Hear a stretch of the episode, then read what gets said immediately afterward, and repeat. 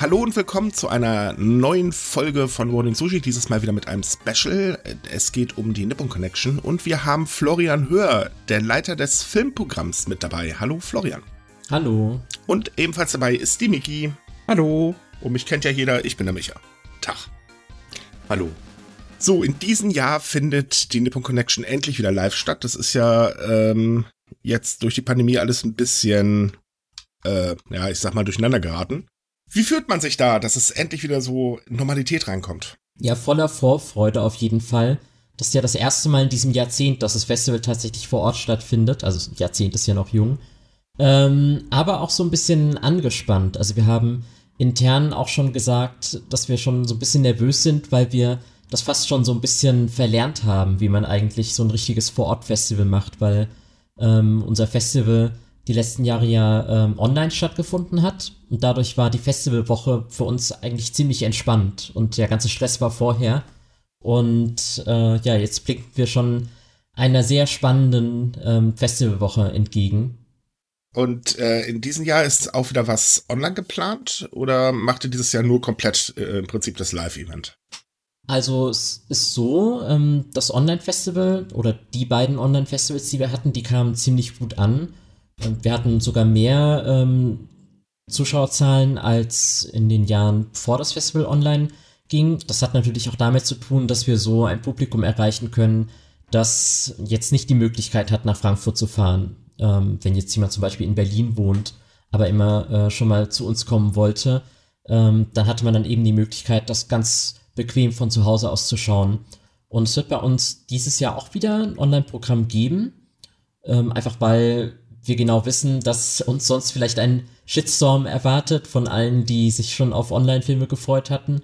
Aber ähm, das wird nicht parallel zum Festival sein, sondern in der Woche nach dem Festival. Und es ist auch nicht so, dass das komplette Programm, das im Kino läuft, dann auch online zu sehen wird, äh, zu sehen sein wird, weil ähm, wir da gar nicht die Rechte für alle Filme bekommen. Aber ähm, zumindest ein Teil des Programms kann man sich dann online anschauen in der Woche nach dem Festival das ist toll, juhu, ich kann auch endlich wieder. Ich gehöre leider auch zu den Leuten, die seit Jahren hinkommen wollen, es aber leider nie schaffen. Warst du noch gar nicht da? Nein, ich schaff's einfach nie. Ei, ei, ei, es steht okay. immer wieder auf dem Zettel und dann kommt irgendwie, hey, da ist irgendwas Wichtiges bei Subika, das musst du jetzt machen. Und es ist jedes Mal dasselbe. Ja, die Zeit muss man sich mal nehmen, zu uns zu kommen. Ja, aber, es steht ganz oben auf der Liste, immer noch. Ja, aber es ist ja schön, dass du dann wenigstens online noch was schauen kannst. Ja, darüber bin ich tatsächlich auch ziemlich froh. Also ich fand das letztes Jahr äh, ziemlich cool. Da glaube ich, habe ich sogar alles mitgenommen, wenn ich mich nicht irre. Ähm, aber Live-Erleben ist, denke ich, immer ja noch was ganz anderes, weil ihr habt ja neben den Filmen auch noch ein sehr großes Kulturprogramm. Ähm, da bietet ihr ja unglaublich viel und äh, ich bin halt der, der darüber immer schreiben darf, äh, also die Ankündigung schreiben darf und äh, da kriegt man mal so ein bisschen Pipi in den Augen, wenn man sich denkt, oh, ich wäre so gern dabei und ich kann mal wieder nicht. Ähm, was ist denn dieses Jahr für dich das Highlight? Ähm, also erstmal zu dem Kulturprogramm, das geht mir persönlich auch so. Also ich bin ja ähm, vor allem für das Filmprogramm verantwortlich und bekomme das immer nur so nebenher mit, welche Veranstaltungen noch so geplant und organisiert werden. Und da ist auch so wahnsinnig viel dabei, also Workshops, die ich einfach selber gern besuchen würde, aber gar nicht kann, weil ich dann ähm, einfach mit dem, mit dem Filmprogramm so beschäftigt bin während des Festivals. Und äh, das kann ich auf jeden Fall empfehlen, jetzt äh, sich nicht nur auf das Filmprogramm äh, zu konzentrieren, sondern auch wirklich mal ein, zwei Workshops mitzunehmen, die bei uns äh, so beim Festival laufen. Ähm, darüber sprechen wir vielleicht auch noch ein bisschen genauer. das ähm, definitiv. Für mich persönlich, ähm, also tatsächlich ein Highlight, das hat sogar mit unserem Kulturprogramm zu tun, weil ähm, wir ein Konzert auch veranstalten werden. Also wir hatten in dem Jahr vor der Pandemie hatten wir ein Konzert gemacht mit japanischer Filmmusik mit einem äh, japanischen Pianisten. Äh, Shinosuke Inogai heißt der. Und der wird auch dieses Jahr wieder zum Festival kommen, gemeinsam mit einer Sängerin, Mitsuru Kijo heißt sie. Und äh, die machen jetzt so ein zweigeteiltes Programm. Also das Konzert heißt Final Fantasy Meets Anime. Also die werden in der ersten Hälfte äh, Final Fantasy Soundtracks auf die Bühne bringen und dann ähm, in der zweiten Hälfte dann, ja, wie der Titel schon sagt, äh, Songs aus äh, populären Animes. Und äh, das Besondere für mich ist, dass ich das Programm selbst zusammengestellt habe.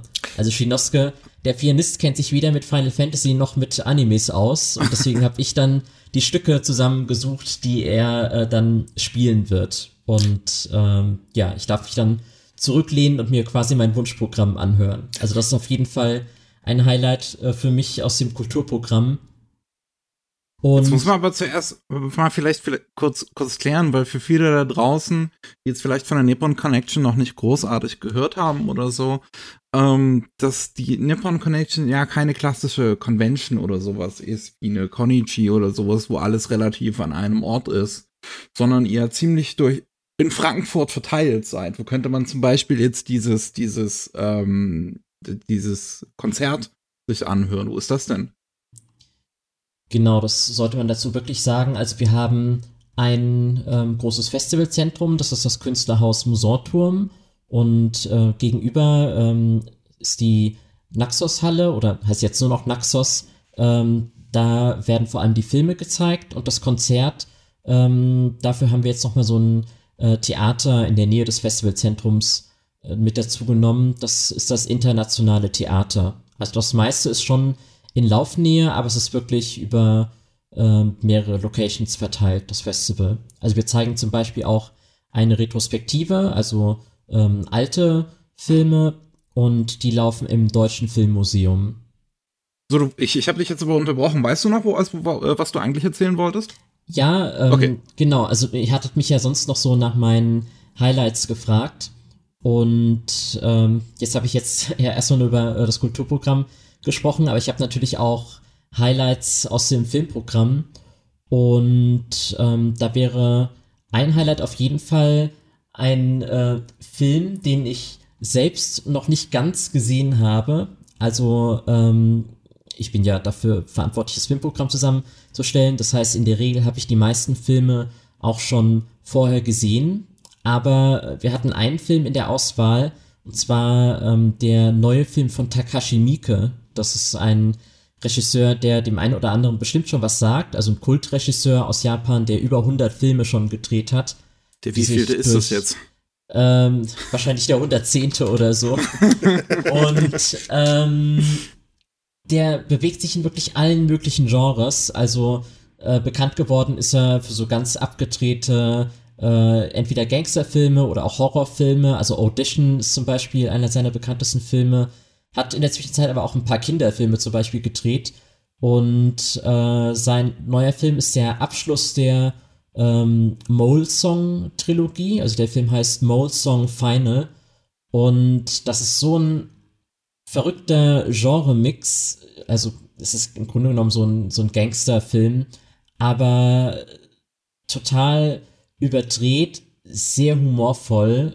Ähm, und ich habe nach 20 Minuten, glaube ich, habe ich aufgehört, weil ich dachte, ich will den Film jetzt nicht irgendwie in schlechter Qualität, also die werden uns jetzt nicht in wahnsinnig guter Qualität zur Verfügung gestellt, wenn wir die sichten. Will ich ihn nicht alleine sehen, sondern ich möchte gerne den im Festival im vollen Kino mit dem Publikum zusammen erleben. Das macht viel mehr Spaß. Und äh, ein paar Kollegen aus dem Filmprogrammteam haben den dann auch gesehen und für, für gut befunden. Und äh, dann habe ich mich da so ein bisschen darauf verlassen. Und normalerweise habe ich nicht so viel Zeit, während des Festivals Filme zu schauen. Aber ich werde versuchen, mir den dann auch im Kino anzusehen. Dann drücken wir mal die Daumen, dass das klappt. Gerade währenddessen ähm, übrigens mal nachgeguckt, ist lustigerweise wirklich der 110. Aha, geschätzt. er ist ein sehr produktiver Mann. Also, äh, wenn der äh, zwei Filme im Jahr dreht, dann ist es schon fast wenig bei ihm. Micha, du wolltest was sagen? Ja, ich, weil wir gerade dabei waren, äh, oder du ja erzählt hast, dass du den Film nicht ganz geguckt hast, aber andere Leute aus deinem Team und äh, er wurde für gut befunden. Was sind denn eigentlich die Auswahlkriterien für Filme? Ja, das ist äh, tatsächlich gar nicht so einfach bei uns. Also es ist so, dass wir, ähm, also entweder von den Filmschaffenden persönlich, wenn es so kleine Independent-Filme sind, oder dann von größeren Firmen, die die Filme im Ausland vermarkten, da bekommen wir ganz viele Filme zur Verfügung gestellt, damit wir uns die anschauen können. Und wir versuchen dann immer, dass möglichst viele äh, bestimmte Filme schauen. Also ich sag mal mindestens drei aus dem Team. Also wir sind im Moment zu siebt. Und dann kann es natürlich sein, dass alle sagen, der Film ist super und dann fällt in der Regel auch relativ schnell die Entscheidung. Also wenn wirklich da alle ganz unkritisch sind und äh, einhellig sagen, das ist ein super Film, den müssen wir auf jeden Fall zeigen. Aber das ist eher die Ausnahme. Ähm, wir achten dann natürlich schon darauf, ähm, dass das Filmprogramm sehr divers ist. Also dass wir jetzt nicht nur zum Beispiel Dramen zeigen und Dramen werden ziemlich viele gedreht in Japan, also vor allem Familiendramen, sondern dass wir halt auch ähm, Komödien dabei haben, auch mal einen Horrorfilm oder einen Actionfilm. Und ich sag mal, wir zeigen halt lieber dann einen guten Actionfilm als ausschließlich sehr, sehr gute Familiendramen.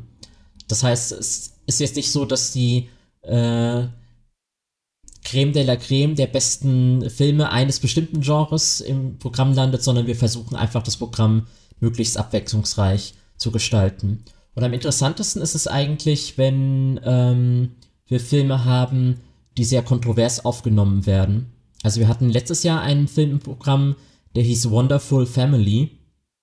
Und manche im Filmprogrammteam haben den gehasst und andere haben aber gesagt, ähm, der Film könnte bestimmt ziemlich gut ankommen beim Publikum.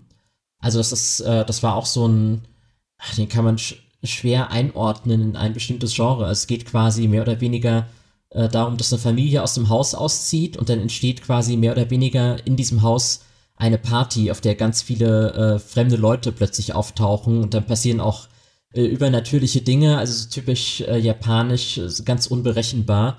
Und ähm, also einige von uns haben gesagt, er könnte bestimmt gut ankommen bei einem äh, breiten Publikum.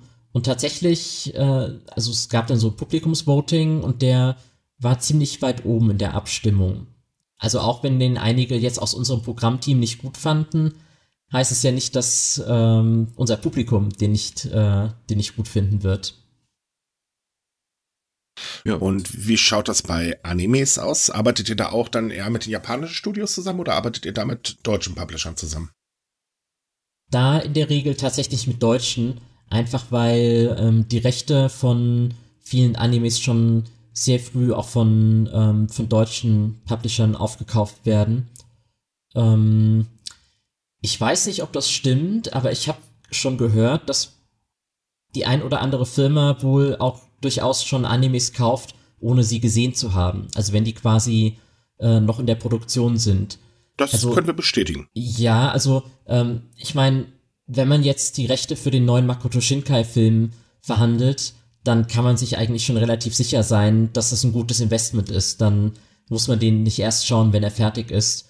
Und ähm, insofern ist es tatsächlich so, dass ähm, wird dann eher mit den deutschen Filmen, also Crunchyroll zum Beispiel ist ein wichtiger Kooperationspartner von uns, dass wir dann mit denen in Kontakt treten. Und aber es ist jetzt nicht unbedingt ausschließlich so. Also wir zeigen zum Beispiel auch ähm, Kurzfilme, also Anime-Kurzfilme und da sprechen wir dann schon eher direkt mit den Filmemachern aus Japan, weil das einfach Filme sind, die man so in Deutschland gar nicht zu sehen bekommt. So, sowas wie Dozens of Norths, was ihr dieses Jahr habt, ist wahrscheinlich auch eher dann mit den Japanern geredet, anstatt mit dem Deutschen, so speziell wie das ist. Ich wollte jetzt tatsächlich den Film ansprechen. Ähm, also Dozens of Norths, der hat keinen deutschen Verleih. Ähm, der ist halt auch schon, schon sehr nischig. Ähm, das ist der, äh, das ist der erste Film von Kochi Yamamura, also der erste Langfilm, muss man sagen. Mhm. Kochi Yamamura ist ein Animationskünstler, der schon ganz lange aktiv ist. Also der ist auch ähm, Professor für Animationsfilme an der Tokyo University of the Arts. Aber der hat bislang immer nur Kurzfilme gedreht. Ja. Ähm, war auch für einen Oscar schon nominiert. Und also der hat vielleicht kennt der ein oder andere den, ähm, wie heißt der nochmal, der Landarzt? Kafka-Adaption. Genau, genau, richtig. Ja, das dürfte so sein bekanntester Film sein. Äh, hatten wir auch mal gezeigt vor einigen Jahren. Da war der auch mal hier bei uns äh, auf dem oh, Festival. Cool. Und ähm, genau, der hat jetzt seinen ersten Langfilm gemacht, der jetzt nicht so der Mainstream-Film ist, ähm, hat auch keine richtige Handlung, also er verarbeitet schon so ein bisschen die, ähm, die Dreifachkatastrophe von 2011, ähm, aber in so ganz expressiven, atmosphärischen Bildern. Es wird auch gar nicht gesprochen, es gibt nur so Texteinblendungen. Und aber auf jeden Fall ein sehr bildgewaltiger Film, den man auf jeden Fall auch im Kino schauen sollte. Und äh, der Film hat keinen deutschen Verleih, wie gesagt, aber äh, es gibt so einen Weltvertrieb, der sitzt in Frankreich. Also äh, ich habe erstmal den äh, Koji Yamamura selbst angeschrieben und er hatte mich dann an den ähm, an diesen französischen Weltvertrieb äh, weitergeleitet. Also der lief auch schon auf einigen internationalen Festivals, aber ähm, wir sind jetzt das erste deutsche Festival, das ihn zeigt. Hm. Ähm, die Nippon Connection hat sich ja, ich glaube, äh, Ende der 1990er ähm, so ganz langsam äh, gegründet, sage ich jetzt mal, wenn ich das richtig im Kopf habe. Das erste Festival war 2000. Ähm, okay, aber war das nicht so, dass in den Ende der 1990er äh, so das erste Mal im Prinzip japanische Filme von euch gezeigt worden sind? Oder ich, da hieß es ja noch nicht Nippon Connection, wenn ich mich gerade nicht irre.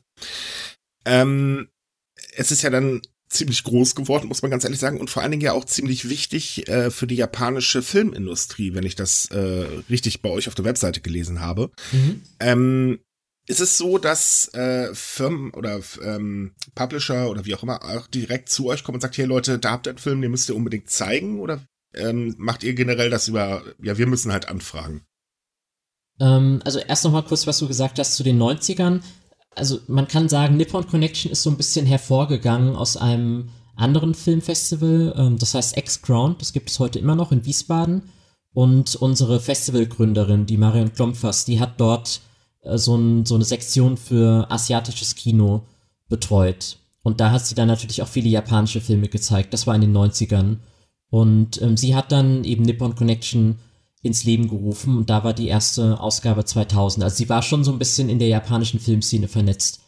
Und aber zu deiner Frage, es ist tatsächlich so, dass immer wieder ähm, welche auch auf uns zukommen und sagen, ah, hier habe ich einen ganz tollen Film für euch. Ähm, wollt ihr den nicht zeigen auf unserem Festival. Also tatsächlich, ähm, also mindestens einen Film haben wir jetzt auch im Programm, bei dem das so war. Das ist ein äh, Dokumentarfilm von einer äh, Künstlerin aus Costa Rica, äh, Allegra Pacheco heißt sie.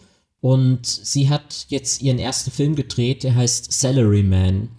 Also ein Dokumentarfilm, in dem es um genau das geht. Also äh, um äh, japanische Angestellte und die japanische Arbeitskultur, was natürlich ein sehr brisantes Thema ist und ähm, auch ganz interessant, weil sie als Ausländerin dann natürlich nochmal einen anderen Blick darauf hat als für Japaner, für die diese Arbeitskultur vielleicht ganz selbstverständlich ist.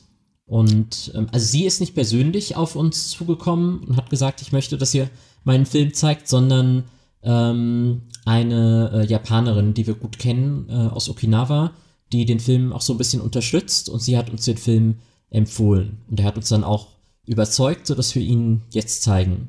Also, dann hoffe ich mal, dass er den auch online zeigt. ähm, weiß ich jetzt gerade gar nicht äh, auswendig, aber äh, selbst wenn ich es wüsste, dürfte ich es gar nicht sagen, ähm, weil tatsächlich unser Online-Programm erst am Festival Sonntag bekannt gegeben wird, also am, mhm. am 29. Bis dahin muss man sich noch gedulden. Das hat einfach den Grund, weil wir natürlich schon unser Publikum dazu ermuntern wollen, ins Kino zu gehen.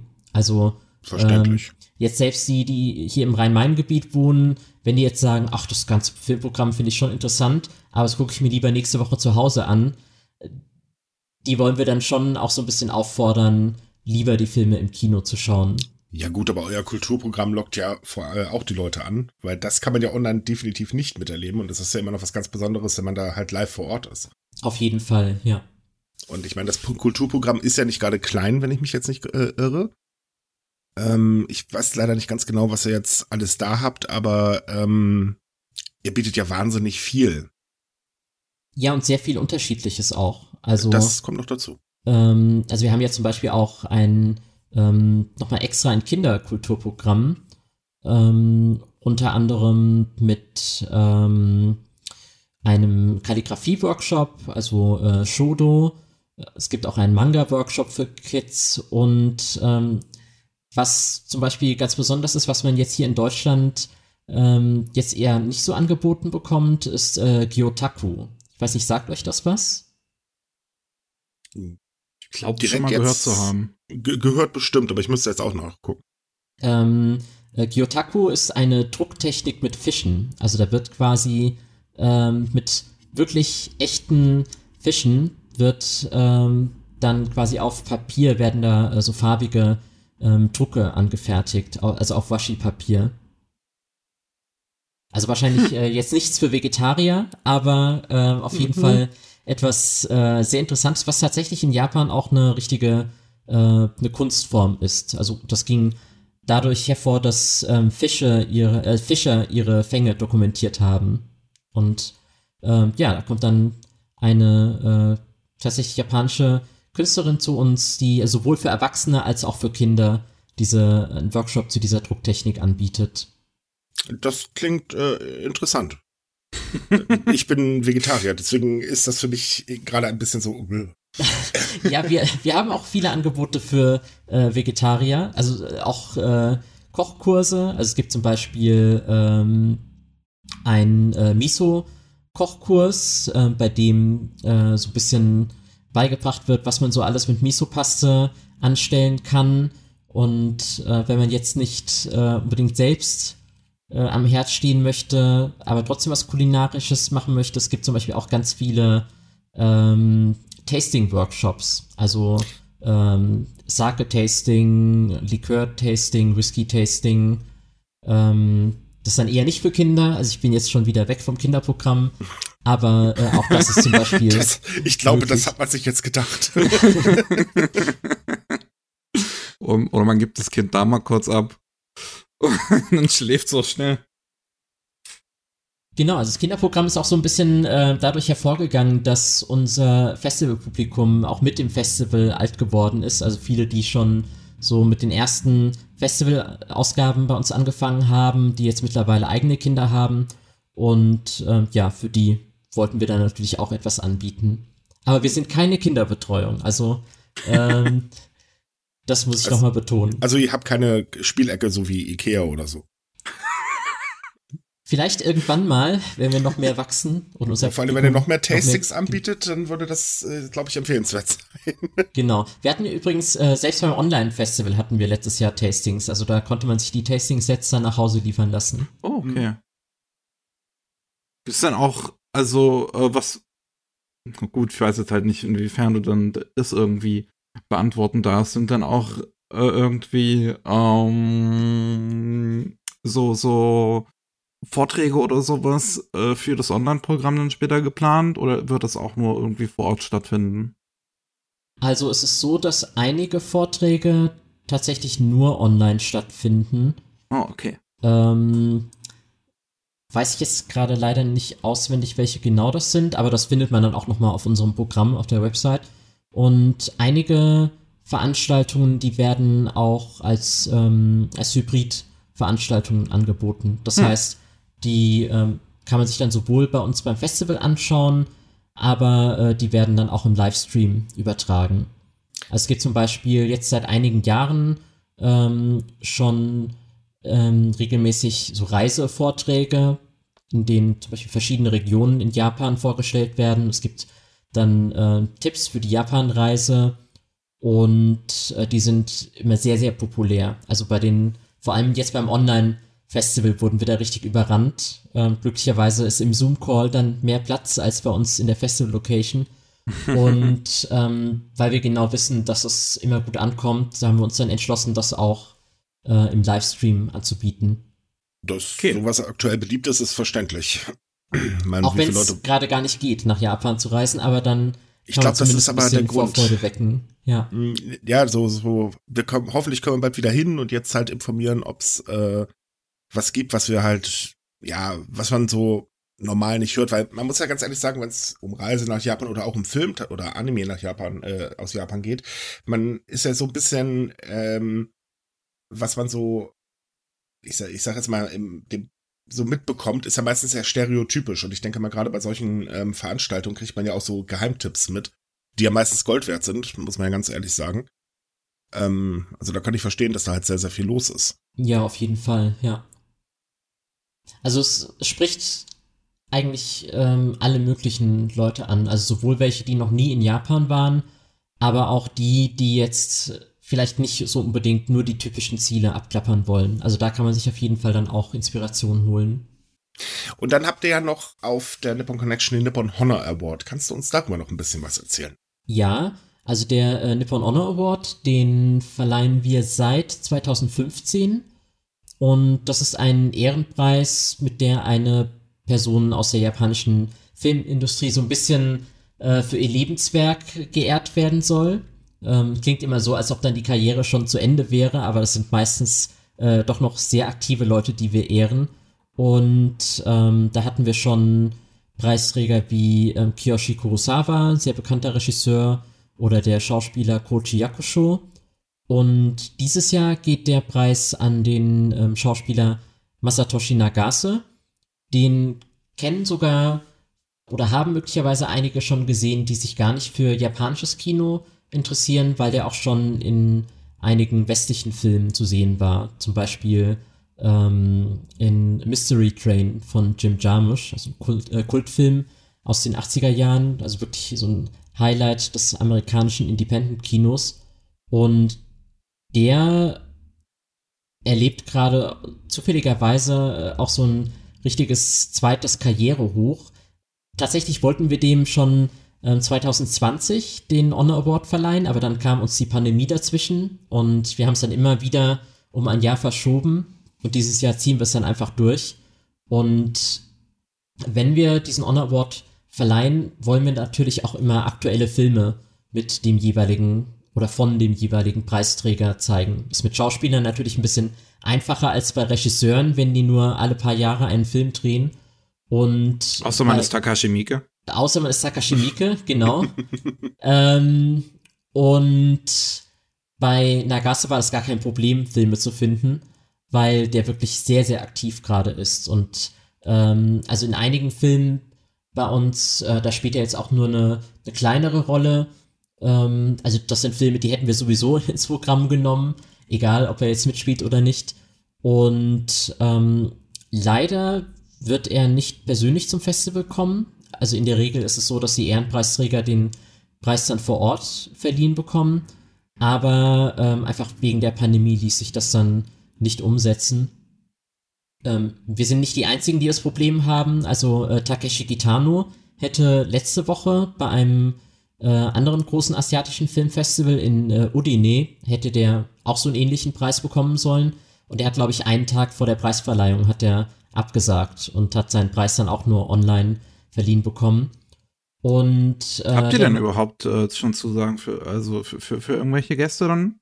Ja, ähm, also einige ähm, Gäste werden auf jeden Fall vor Ort dabei sein.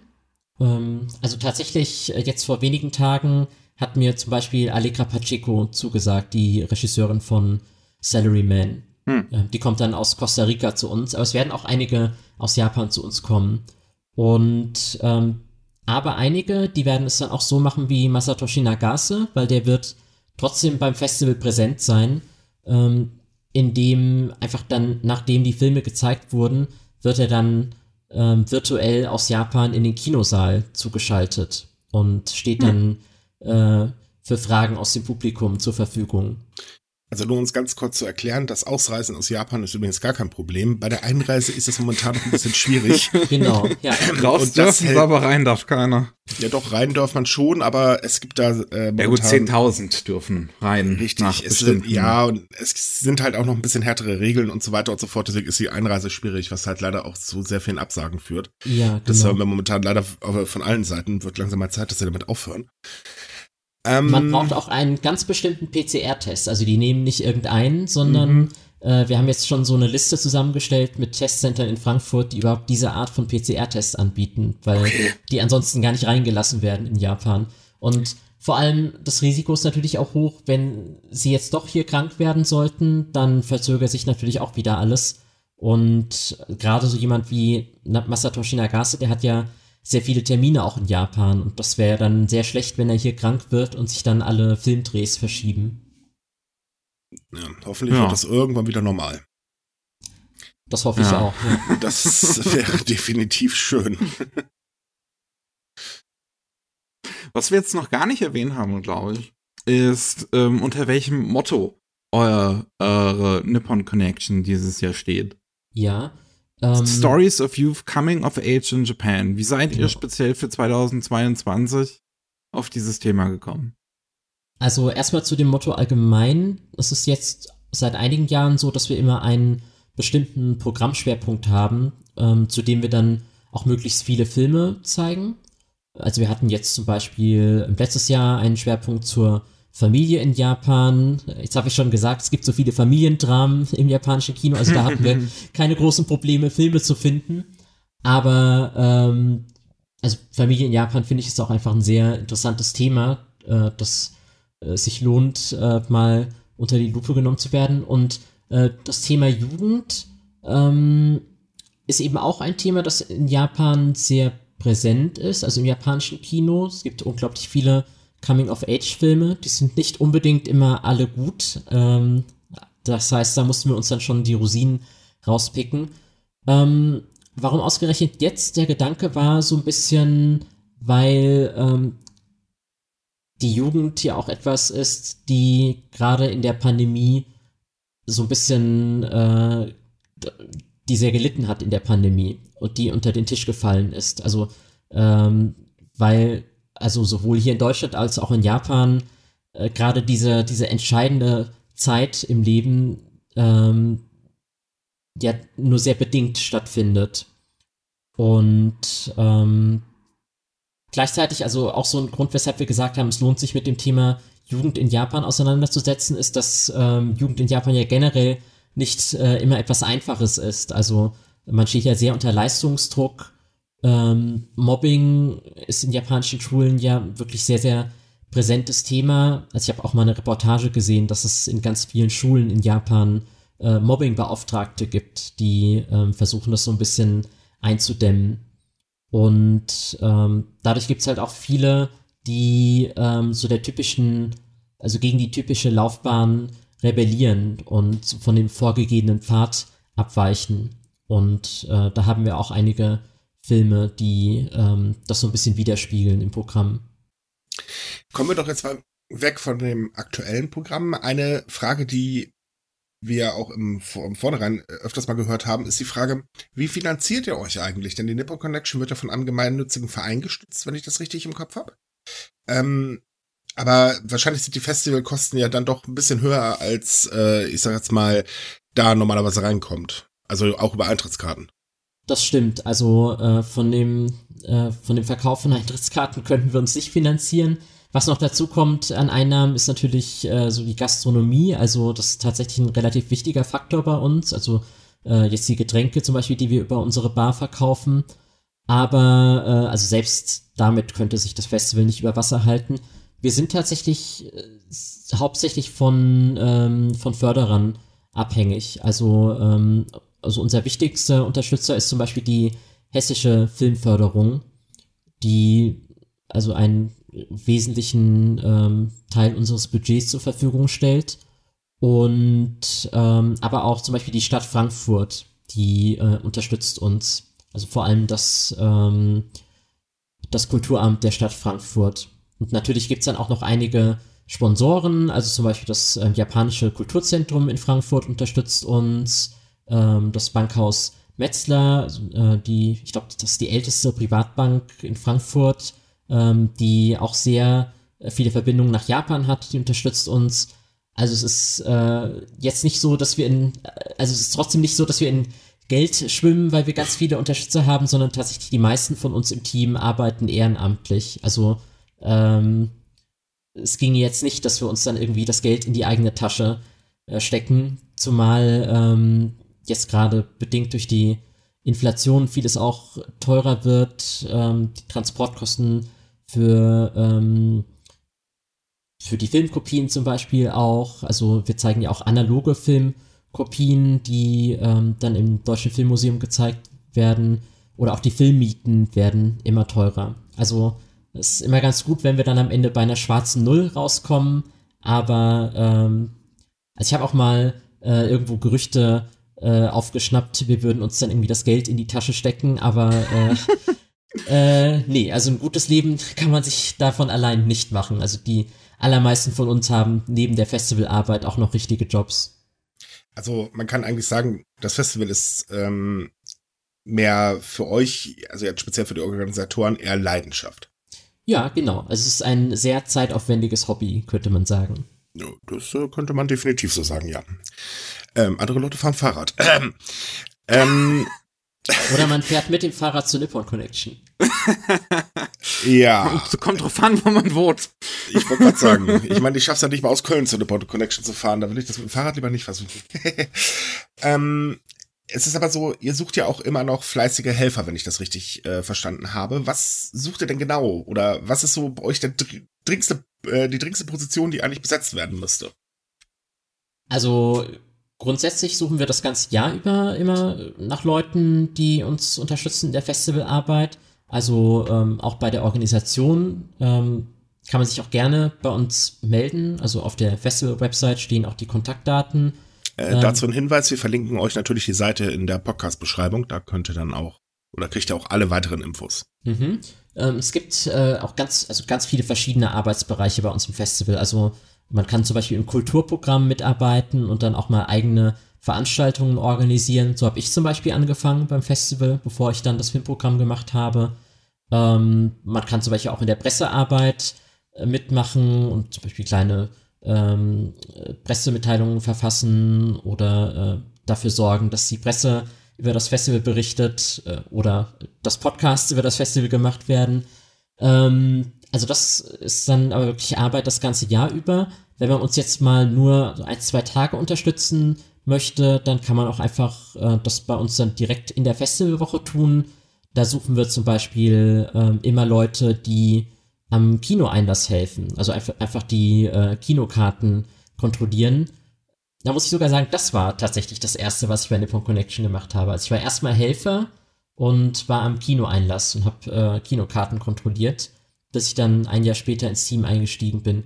Und der Vorteil davon ist, dass man sich dann in der Regel, wenn dann alle drin sind, auch selbst ins Kino setzen kann und die Filme schauen kann, wenn es noch freie Plätze gibt. Jetzt also werden die Anfragen so, explodieren. Ja, das ist so einer der besten Jobs. Ähm, aber zum Beispiel auch Leute, die uns an der Bar unterstützen und mal eine Barschicht machen oder ähm, also wir werden ja auf jeden Fall auch einige Gäste haben und wenn jetzt jemand zum Beispiel gut Japanisch kann suchen wir auch immer Leute, die äh, dabei helfen, die Gäste zu betreuen. Und das ist natürlich super, weil man dann direkt äh, sein Japanisch auch äh, üben kann. Und gleichzeitig tut man auch was Gutes, wenn man die Gäste dann unterstützt, ähm, sich hier in Deutschland zurechtzufinden. Es ist tatsächlich so, viele, ähm, vor allem von den jungen Filmschaffenden, sind wirklich das erste Mal überhaupt im Ausland. Also nicht mal das erste Mal in Deutschland, sondern das erste Mal im Ausland. Und wenn die dann gar kein Englisch können, brauchen die dann einfach die, ähm, die Unterstützung der Gästebetreuer. Ähm, zeigt ihr ihnen dann auch ein bisschen Frankfurt? Äh, wenn man schon mal da ja, ist? Genau. Also in der Regel machen wir dann auch ähm, eine Stadttour mit den Gästen. Ähm, es gibt dann auch welche, die finden sich zu kleineren Gruppen zusammen und äh, erkunden dann gemeinsam mit den Gästebetreuern die Stadt. Also ich bekomme das dann immer erst äh, hinterher mit, weil ich natürlich beim Festival eingespannt bin, aber äh, da wird schon durchaus auch ähm, fleißig Sightseeing betrieben. Aber es gibt auch welche, ähm, die das dann auch einfach zum Shoppen nutzen, die sich dann irgendwie durch die Geschäfte führen lassen. Naja, wenn man schon mal in Deutschland ist, ich glaube, das würde jeder von uns machen, wenn er auch in Japan wäre, nicht? Auf jeden Fall, ja. ähm, man kann euch aber auch nur finanziell unterstützen, also nur in Anführungsstrichen finanziell unterstützen, wenn ich das richtig sehe. Genau, es gibt auch die Möglichkeit, ähm, Fördermitglied bei uns zu werden. Also du hast ja schon gesagt, dass wir ein gemeinnütziger Verein sind und ähm, genau, da kann man Fördermitglied werden für einen äh, kleinen Betrag. Ähm, also zum Beispiel für Studierende ist ein bisschen günstiger. Ist jetzt äh, eine Frage, die ich so gar nicht erwartet hatte, deswegen bin ich jetzt schlecht vorbereitet. Ich weiß nicht, wie viel es genau kostet, aber es ist auf jeden Fall nicht besonders viel.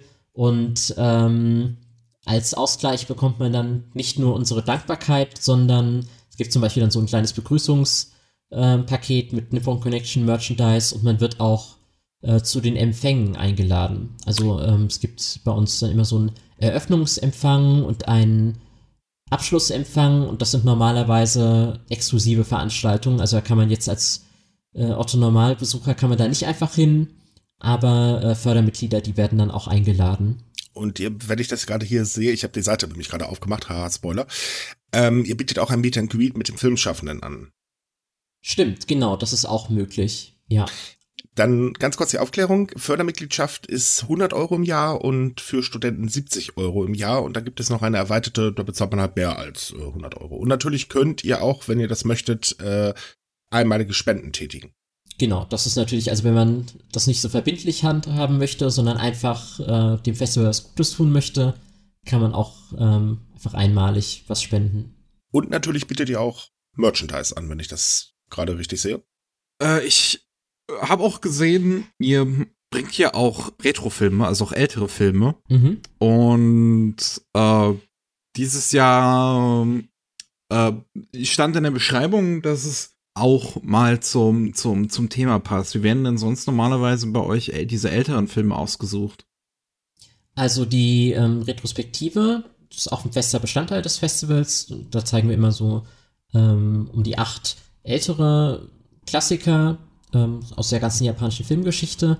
Und entweder hat das ähm, ein bestimmtes Thema, also wir hatten zum Beispiel mal japanische Geisterfilme, oder wir beschäftigen uns zum Beispiel mit einer bestimmten Schauspielerin oder mit einem bestimmten Regisseur und ähm, zeigen dann entsprechend äh, viele Filme von, von dieser Person.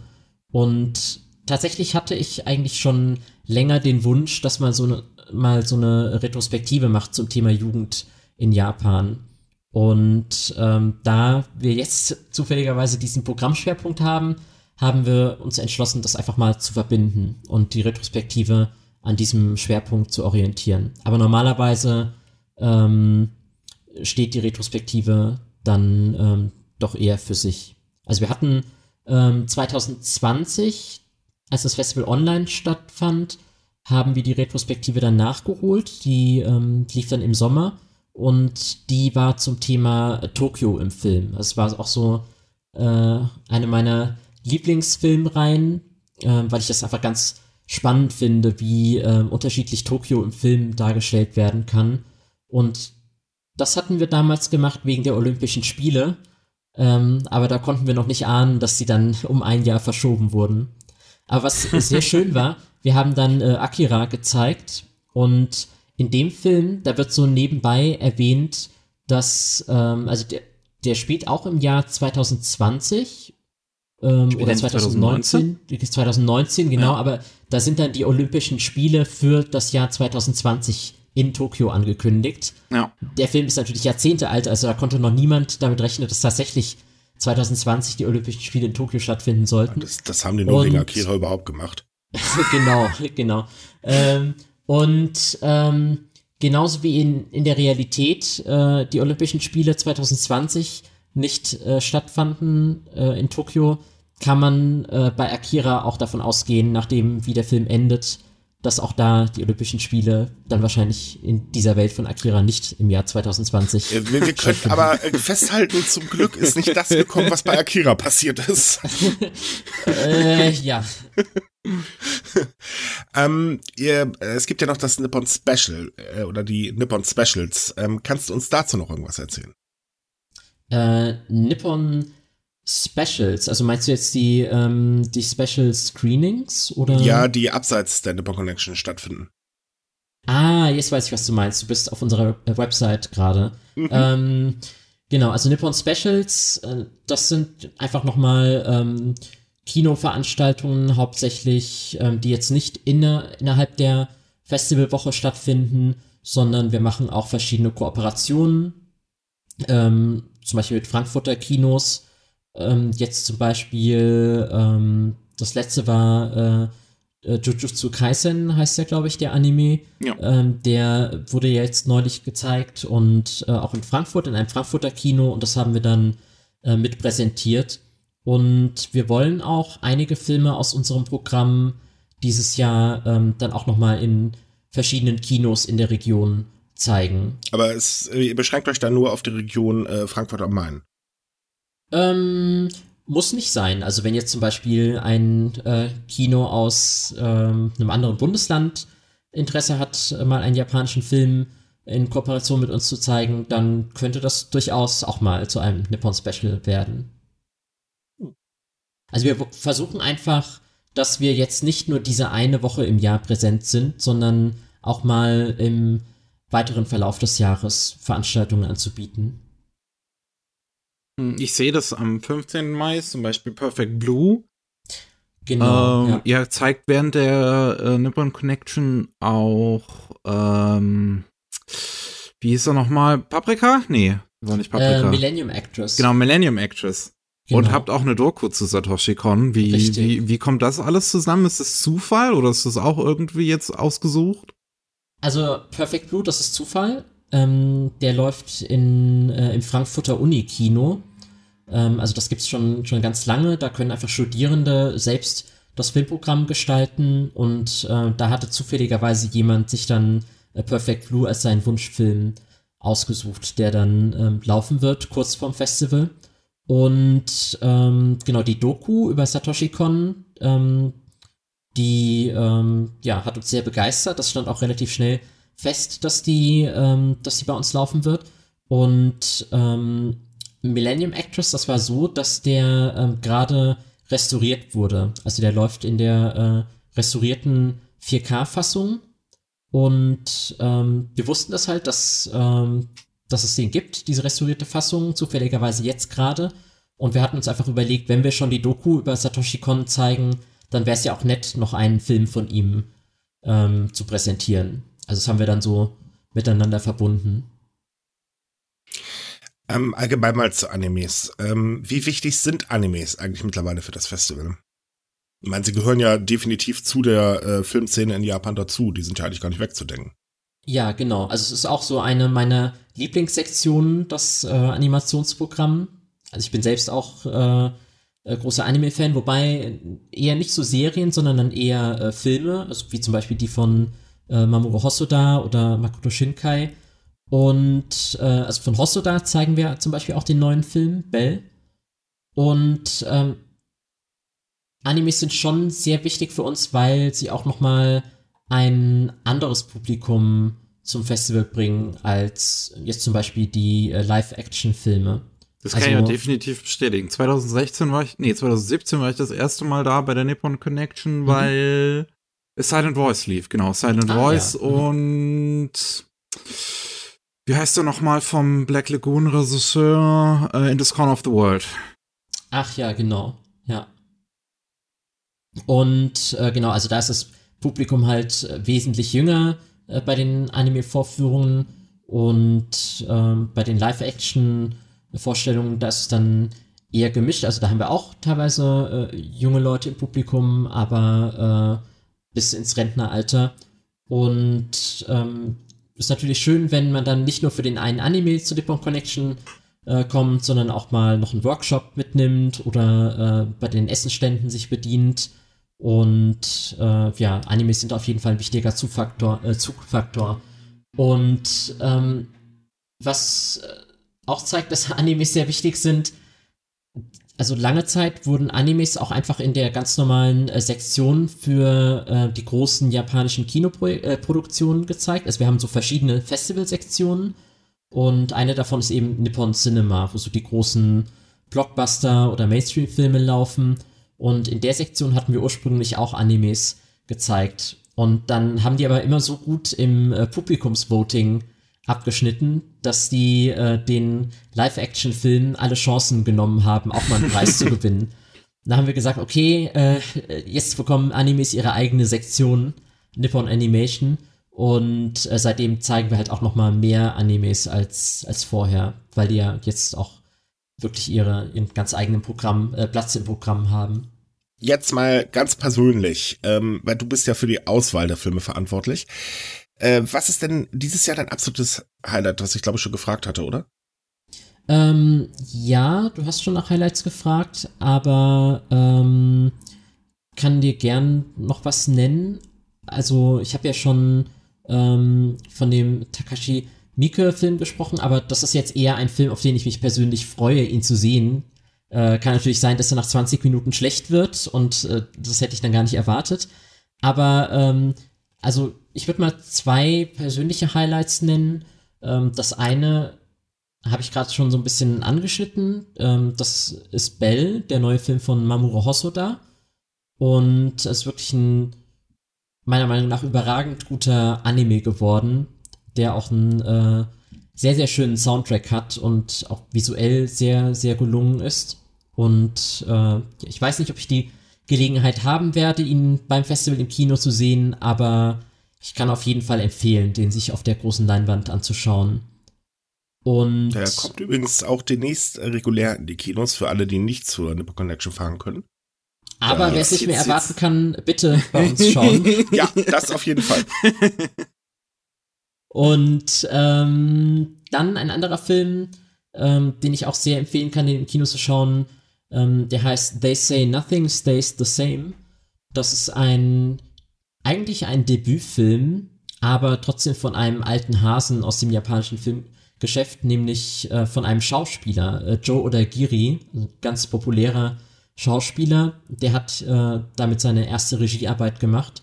Und äh, das ist ein ganz atmosphärischer Film, der ähm, in der Meiji-Zeit spielt. Und da geht es um einen alten Fährmann, der ähm, Menschen von einem Flussufer ans andere äh, bringt und ähm, dann so ein bisschen mitbekommt, wie Japan sich weiterentwickelt und äh, es wird dann auch erwähnt, dass in der Nähe eine Brücke gebaut wird und äh, dadurch der Fährmann ja so ein bisschen überflüssig wird. Und äh, also der Film setzt sich einfach so ein bisschen mit dem Umbruch äh, in Japan während der Meiji-Zeit auseinander.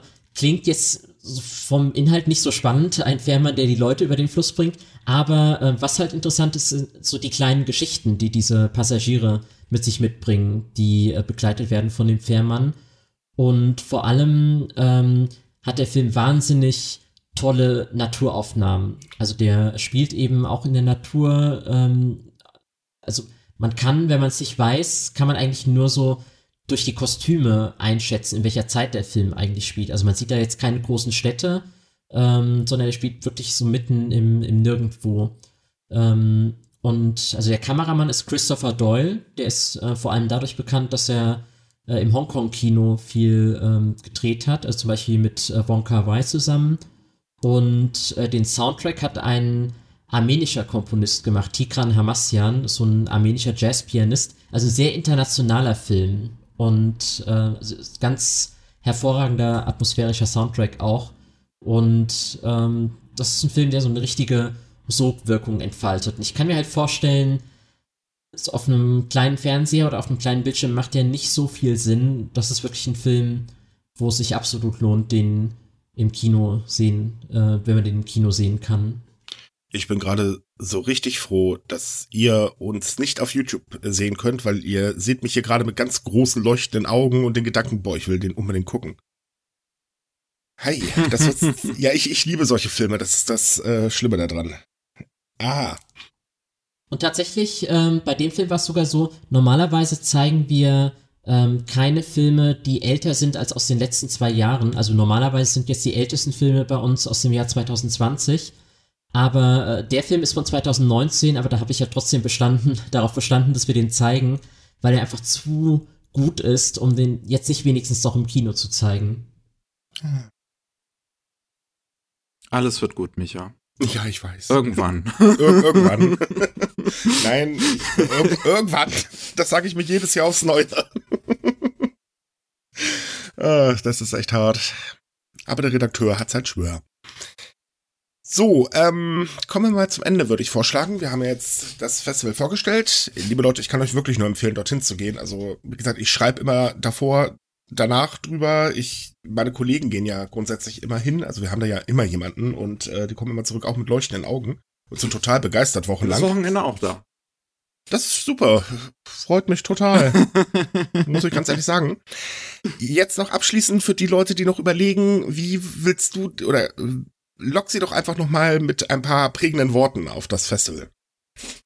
Ähm, dann würde ich doch einfach sagen, noch oder nochmal betonen, Nippon Connection ist das weltweit größte Festival für japanisches Kino. Tatsächlich, also es gibt kein anderes Festival, das eine größere Bandbreite zeigt an japanischen Filmen. Also wir decken wirklich äh, das gesamte japanische Filmgeschehen ab, wirklich vom Blockbuster über Anime bis zum Dokumentar- oder Experimentalfilm.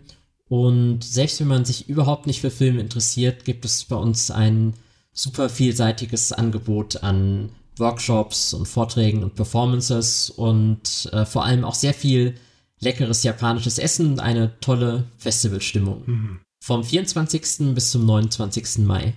Also, liebe Leute, da habt ihr es gehört, ihr habt eigentlich gar keine Wahl. Dann vielen Dank, dass du uns Rede und Antwort gestanden hast. Wir ja, wünschen dir dieses Jahr wieder ein richtig tolles Live-Festival vor allen Dingen. Und sind gespannt, was ihr noch so alles euch ausdenkt. Darauf bin ich auch gespannt, was die nächsten Jahre so bringen werden. Ja, liebe Leute, damit sind wir dann durch für heute. Vielen Dank, dass ihr wie immer zugehört habt. Falls es euch gefallen hat, liked uns, wo immer ihr uns liken könnt. Für Kritik und Anregungen könnt ihr uns jederzeit schreiben. Darüber sind wir immer sehr froh. Äh, am Mittwoch, äh, ja, am Mittwoch haben wir wieder unseren normalen News-Podcast. Am Montag erscheint immer unser Anime-News-Podcast, speziell mit Miggi und äh, Matze. Dann bis zum nächsten Mal. Tschüss. Tschüss. Tschüss.